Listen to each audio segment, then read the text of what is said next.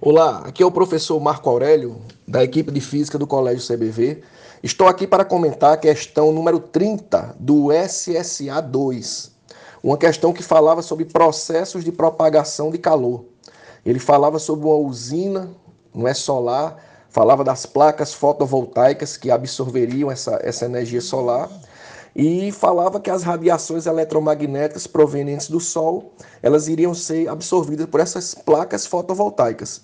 E a pergunta era qual o processo de propagação do calor, não é, que essas que, que o Sol cederia para essas placas.